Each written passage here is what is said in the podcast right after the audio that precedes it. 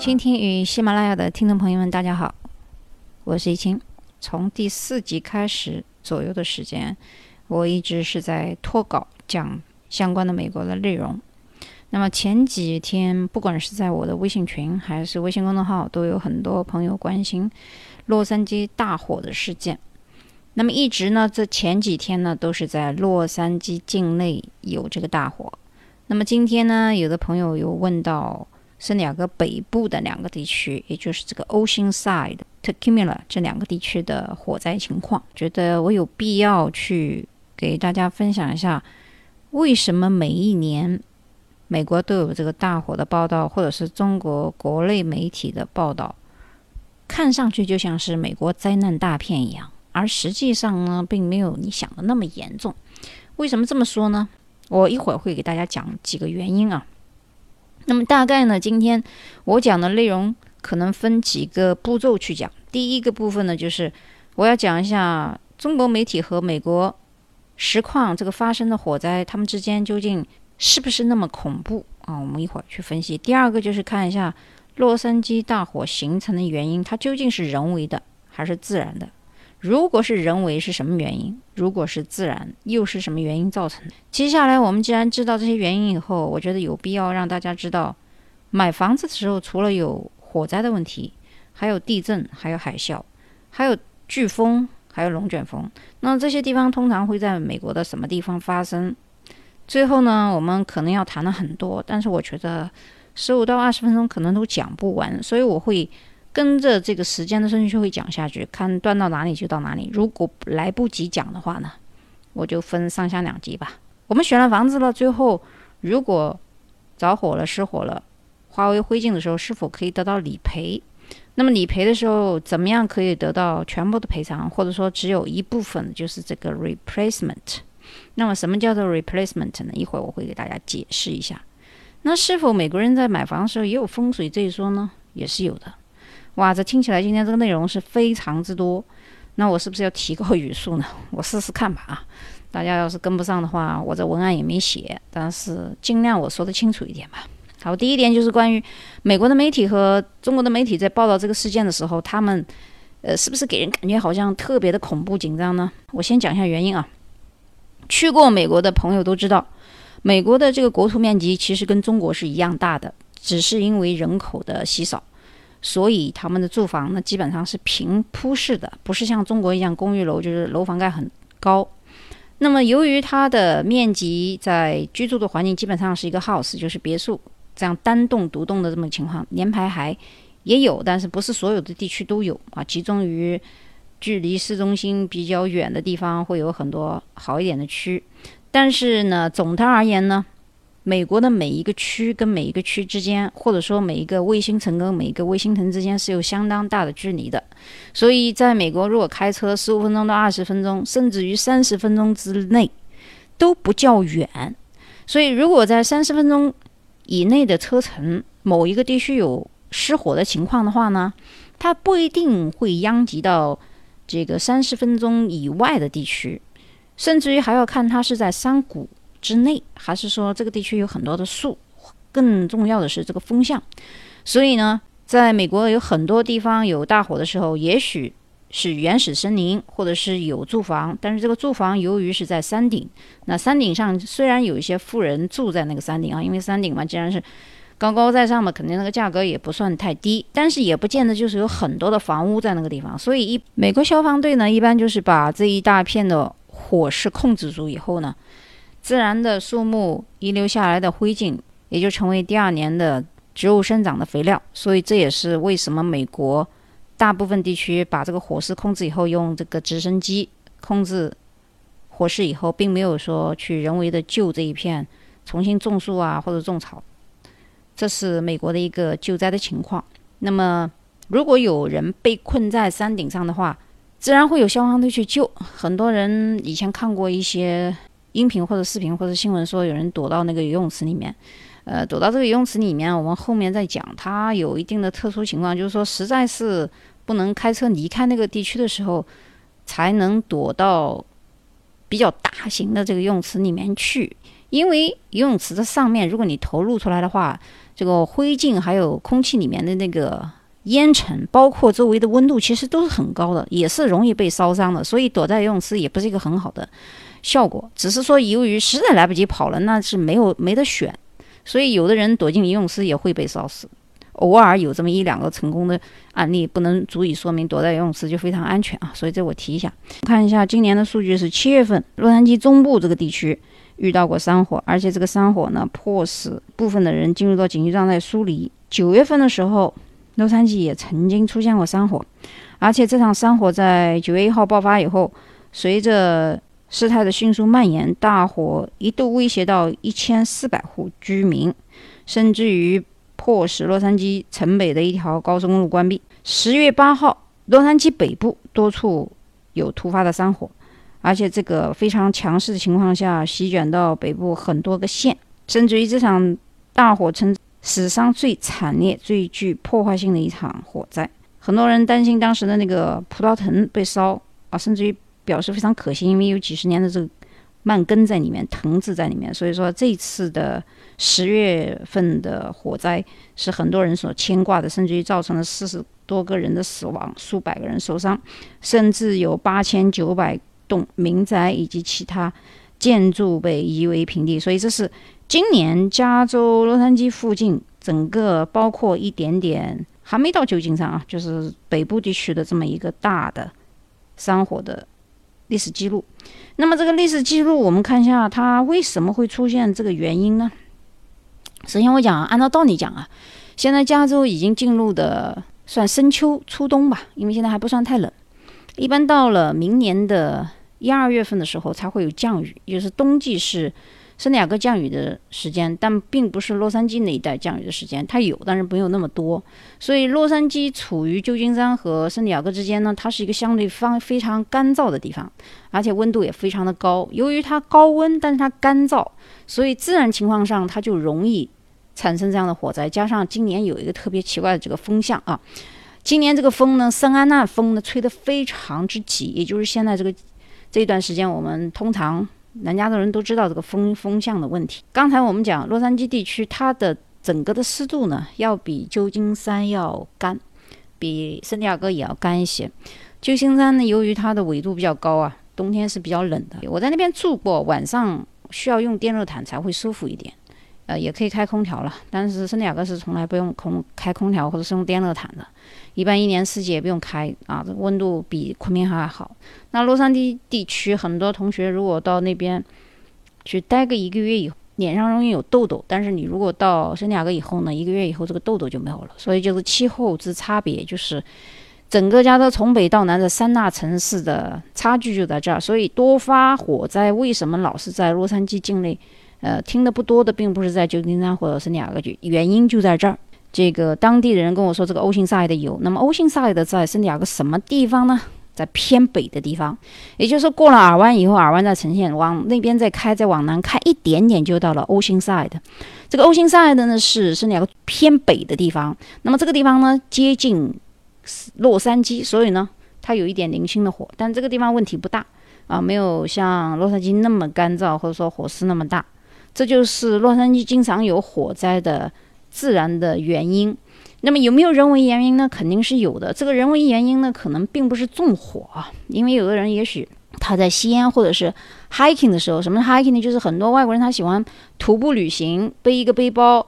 有的人也许他在室内是不好吸烟，因为美国是禁烟的，所以所有的人在有公共场所有人的时候都不好吸烟。那么偶尔有人吸烟的时候，他那个烟头可能。也是扔在了那个野外的规定所在的垃圾箱内，但也许垃圾箱里面有那么一点点的纸，而且野外美国的灌木是比较多的啊。我为什么说灌木呢？因为它是一种半沙漠半荒漠状态的这么一种植物，在加州很常见。另外，我刚才忘了说了，其实我们看到整个美国那么繁荣或者是绿化特别的好，其实在洛杉矶整个大部分地区的地底下它是沙漠。啊，就像我们去拉斯维加斯一样，从洛杉矶开到拉斯维加斯没有几个小时，或者从其他地区开到拉斯维加斯，但是我们要经过很长一段时间的沙漠。那是因为内华达州比较穷，没有像加州那么有钱，把这所有的沙漠都变得那么像绿树一样，所以它仅仅是在达拉斯那么一个小块的地方，把它建得非常之繁荣，让你感觉到那是一个绿地一样。其实那个地方，为什么每个人到达拉斯都要多多喝水？所有的人几乎第一次去都要去流鼻血，因为那个地方太干了。洛杉矶其实离那也不远，整个这个加州这个地方其实下面就是沙漠，不能说是那种像新疆那么样的。大型的全是沙的沙漠，我们说它荒漠吧，这样比较准确一点。所以你可以理解它的就这个湿度比起其他地区要差很多，所以这也是刚才那个自然形成原因。那么这个人为的话，就是刚才我讲有可能是无意的，但是这种无意的伤害可能波及的范围比较大。但范围大呢，有的地方其实并没有人住，这就是我刚才讲的这个形成原因和数据表明这一块地方不好。那么是不是说不能在呃这个加州？或者是洛杉矶买房子呢？那当然不是了。买房子是很简单。如果你真的需要住到山上，为什么要住山上呢？这地方就谈到风水的问题。有人说风水嘛，当然是中国人讲的，老外根本就不喜欢。其实老外也相信风水啊，只是你不知道而已。你如果去洛杉矶靠近影城不远的地方，你就会发现有写着就是大大的风水两个拼音字啊，人家就是靠这个过活的。按照道理讲，原来的风水是始于印第安人，呀，印第安人也讲究这个。所谓我们中国人翻译出来的巫术，其实也跟风水差不多。那这个风水一说呢，在亚裔，包括越南人、包括菲律宾、包括泰国人、包括所有的跟亚裔有关的这些文化里面，其实风水还是可以赚钱的。所以在白人当中，他们所说的那种风水，我当然也不能说迷信了，也是希望说是住得高，哎，就代表我的权贵比较高。有的人甚至我们时候也讨论过，跟白人觉得说，哎，为什么你要选一个高点地方？他说：“高的地方当然好了，我这一口痰可以吐到这山腰上，人家房顶上呀。所以你看啊，他也喜欢住的比人家高，这叫风水啊。有的人也喜欢独占一个山头，呃，所以说在美国为什么房子高的地方房价贵呢？也有这个原因。另外，当然我们还谈户型啊、风景啊、环境啊。所以有的地区、有的山上，如果你看见有很多树，看起来风水是不错，环境也很好。”但是，一旦着火的话，你就想一下你怎么逃。那么，现在当代在做这山上的半山的新建筑的时候，一般会开两条山路。我们在选房子的时候，一定要看这座山上，如果你想买它的房子的话，它有几条逃生的路。如果只有一条的话，这房子你不能买啊！大家都从这一条道走，到时候飞不是飞机了，那个汽车都往下冲的时候。这大家都往一条道上冲，肯定很拥挤啊！如果在上山的道又很窄的话，那这个新的山坡上，呃，美国人就喜欢在山上开建房子，这是习惯啊，所以你们不要觉得很奇怪。那你要看它有没有一个备用道，就是有没有山腰或者是山后身又开了一条逃生道，这样的房子你才可以买。另外，在加州地区，如果它这个山上的树拔的差不多了啊，突然就是在你买的。这么一个房屋周围种了一些棕榈树，哎，这个是好事，不要觉得说不好。为什么呢？你让它烧好了，这周围又没有树木，都是一些灌木和大石块，它能烧成什么样子呀？所以你不用担心一个大火说烧的整个山里逃都逃不了的问题。如果是那种毛茸茸的啊，看上去很灌木丛丛的那种山，千万不要买房子啊，千万不要买房子。这是我给大家的这么一个忠告。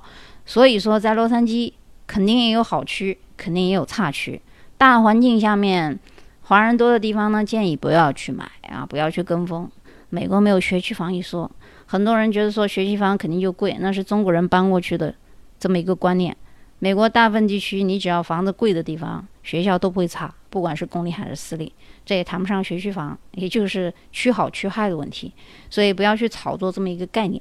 另外，也不是所有的白人家庭都像我们华人一样，非要把孩子送到一个什么顶级的初中、高中、幼儿园去的啊。所以这里我纠正一下：如果你在买房的时候呢，呃，你买一个地理位置靠近高速的地方，有人说靠近高速那不吵死了？中国不都有隔音墙吗？美国肯定有了，而且美国那个高速一般通到小区之内都有缓冲带的。甚至于就是为什么我让你们要靠近这个高速，不要太远呢？因为你上班下班回家，如果你绕太远，明明看见就在那个高速下去不远的地方，你要绕一个小时才到你家，你每天上班下班说浪费多长时间啊？所以其实所谓的靠近高速跟中国是两个概念啊，就是就去过美国人，你知道它的大体的整个这个交通状况，你会很快速的进入到一个车道，或者说很快的到到达你家里，不需要花太长时间，是比较便捷的，这属于好的地理位置。然后你买房子的时候注意这个灌木的情况，如果你在加州啊，如果你不在家就算了。刚才我们讲除了这个大火，还有地震。啊，在整个加州带都在地震带上，但是有的地区它虽然在地震带，但它从来不发生地震。如果你查一下历史的话，自己去查，不用我啊，你百度也好，Google 也可以，你查一下旧金山的金门大桥地震惨案，再查一下洛杉矶的地震惨案，你会发现历史上还有多少人死了。然后你再看看加州哪个地方没有发生过巨大的、重大的死亡的事件啊？我讲的是地震啊，你要知知道哪个地方会好，哪个地方不好。那么在德克萨斯州这个地方，龙卷风是很多的。形成的原因是因为德克萨斯州是平原啊，平原这个地方再加上那边的风力也比较大，它容易形成这样的龙卷风。这样的龙卷风在德克萨斯州每年都有这么两三次，所以在德克萨斯州买房子有有的地区为什么便宜有这个原因啊？所以你们大家要去买房投资的时候要想好这些自然灾害。啊，佛罗里达那边的海啸，大家今年刚经历过。有人在那边上学的，到奥斯汀的，躲到其他学区，是一个星期再回来。所以这些自然在美国形成的一些自然灾害，在买房的时候尽量把它避免掉。赔偿怎么办啊？赔偿之前我得讲一下你们家房子的问题。你买房子的时候，有人说我买了保险了，没有用啊！你买的保险没有用，除非你买一种特殊的保险，因为他知道这个地方有地震，所以他不会卖给你地震险，他可能卖给你的是。Personal property 这种个人私有财产的保险，所以一旦发生盗窃或者是偷盗或者自然灾害引起的财产损失，他赔给你的只是你家里面的个人拥有的财产，比如说钢琴啊、电脑啊等等值钱的一些首饰啊。而这个是要填一张表格的，这张表格在填申报的时候一定要填的非常仔细。那怎么来证明你们家有值钱东西呢？其实有一个很好的方法，就是你用一个摄像机把你们家有钱东西都照一遍，储存一下，这是就是证据啊。否则的话，其实你自己也记不清楚家里有多少东西，到时候跑都来不及跑。哦，刚才还说忘记说一下，就是中呃，加州这么多房子，除了气候原因，大部分中美国百分之九百分之九十以上的房屋都是木质结构的，所以这个木质结构的房子，只要有一点火星。你像这个风速再加上干燥，非常容易着火。所以木质结构的房屋，它的好处和坏处都有。在做防震的时候，一般新的房屋会在木龙骨架之间有一个防地震的这么一个缓冲带的设计，老房子是没有的。所以你们在买房的时候一定要注意它这个地方有没有这一项的新的设计啊。一般新的房子现在都有，老房子是没有的。美国和西欧国家有很多房子，十年、二十年、三十年、四十年保存的都是不错的，二手房的市场也是很不错的。所以在买的时候，买家除了你在买房子注意它的建筑结构的问题之外，其实还要看内部，很多人是不懂的。那这个今天这个内容我不能展开讲，那就先不讲了。我们继续回到这个赔保的问题上。关于这个赔保，如果你们家房子被烧完以后，你不是没家可无家可归了吗？当然，美国社会是有救助的，比如说 shelter 临时住所。但是，如果你没有进入到 shelter，因为个房间有限，可能你没有进去啊，那么你在外面自己所有的吃喝开销住，其实都是可以报销的。但是你要留好你所有的吃住的发票，以及在这个三到八个月的重新修建房屋的过程当中，所有的你的吃住行食费用等等。呃，都在你保险之后是可以报销的，但前提是你已经买了这个保险。如果你没有买的话，其实很多时候是拿不到完全的赔偿房屋重建的。即使你有这个房屋重建，也有可能只有百分之四十到百分之五十啊！不要去相信网上很多人说赔百分之百。没有那么回事。其实一旦房屋被烧毁以后，你的损失是相当大的，没有说是赔到百分之八十的，我没有听说过啊。就是基本上能赔到百分之五十，剩下一半你自己掏钱就不错了。那么损失的不仅仅是财产和你的精神食粮，因为你在设计自己心爱的房屋的时候，可能有很多爱心的结晶，大家留念一个地方啊，怀念这个土地，啊，有很多美好的回忆就。一夜之间就烟消云散了，所以其实一定要注意这个保险的问题。那么除了这个保险，我们刚才讲，你买了这个保单以后，保险公司它在赔你的时候，一般会有两种方式啊。第一种方式，这个是叫做 replacement，就是重新来理赔。那重新理赔的时候，它不一定是完全替你造新的，有的时候他要评估一下，就是折旧一下，看你这个房子是不是十年旧或者是二十年旧。如果你是十年到二十年旧的话，那么他在用的材料有可能他就是用的旧材料，这是一种折旧的方法。但是你也没有办法，因为你们家房子就是旧的。那么用新材料，那有可能是你们的房子是新的。所以你们在看理赔和重新做。重建的时候要看看他们用的是什么材料，当然有时候你也不能怪保险公司，因为，嗯，他在赔的时候，如果他能够赔或者说折旧帮你修，其实材料没有什么问题，就是说稍微旧一点，或者说比同时的市场价稍微低一点。只要他能把你房子修复，其实也挺好的啊。再比如说你们家的电视，你们家电视也看了十几年了，又不是刚看的。Depreciation 是一种折旧法，就是不用新电视赔你的旧电视了。所以在理赔的时候，大家注意一下这个问题。嗯，甚至于有的人说，哎呀，贷款房跟全付款哪个好呢？我告诉你，贷款房啊，有的时候也蛮好的。原因就是说，你的钱是银行的。银行可不希望他的房子被烧得一一塌糊涂，什么都没有了。所以在贷款银行钱的时候，银行有的时候是强制你去买保险的。那全款的那些大款，他们不知道，反正有有有的是钱，对吧？咱就买了好几套，结果呢又不知道上保险。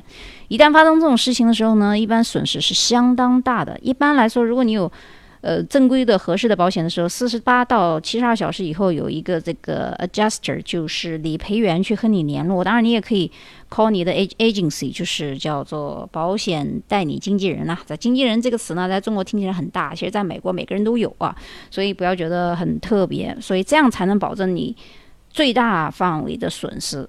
总之一句话啦，在买房的时候呢，看好地方，睁大眼睛有没有数啊？尤其是在加州。尤其是在洛杉矶，其他地区你不用担心太多，但是你要看看旧金山附近的地震位置啊，预计多少年以后啊，再看看德州地区的龙卷风啊，佛罗里达的海啸啊，这些地区地方都挺好啊，有的地方是适合投资啊，比如说达拉斯最近的房价就涨得飞速快飞快，原因有很多，我这里就不讲了，好吧？今天我讲的特别长啊，超过了二十五分钟。通常我的日版是不会讲到 二十五分钟的。这一集内容非常多，我已经是在压缩，而且是是速度语速还是比较快的。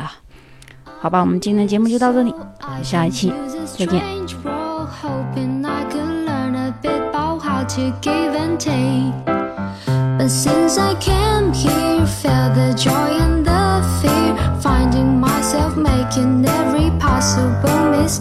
la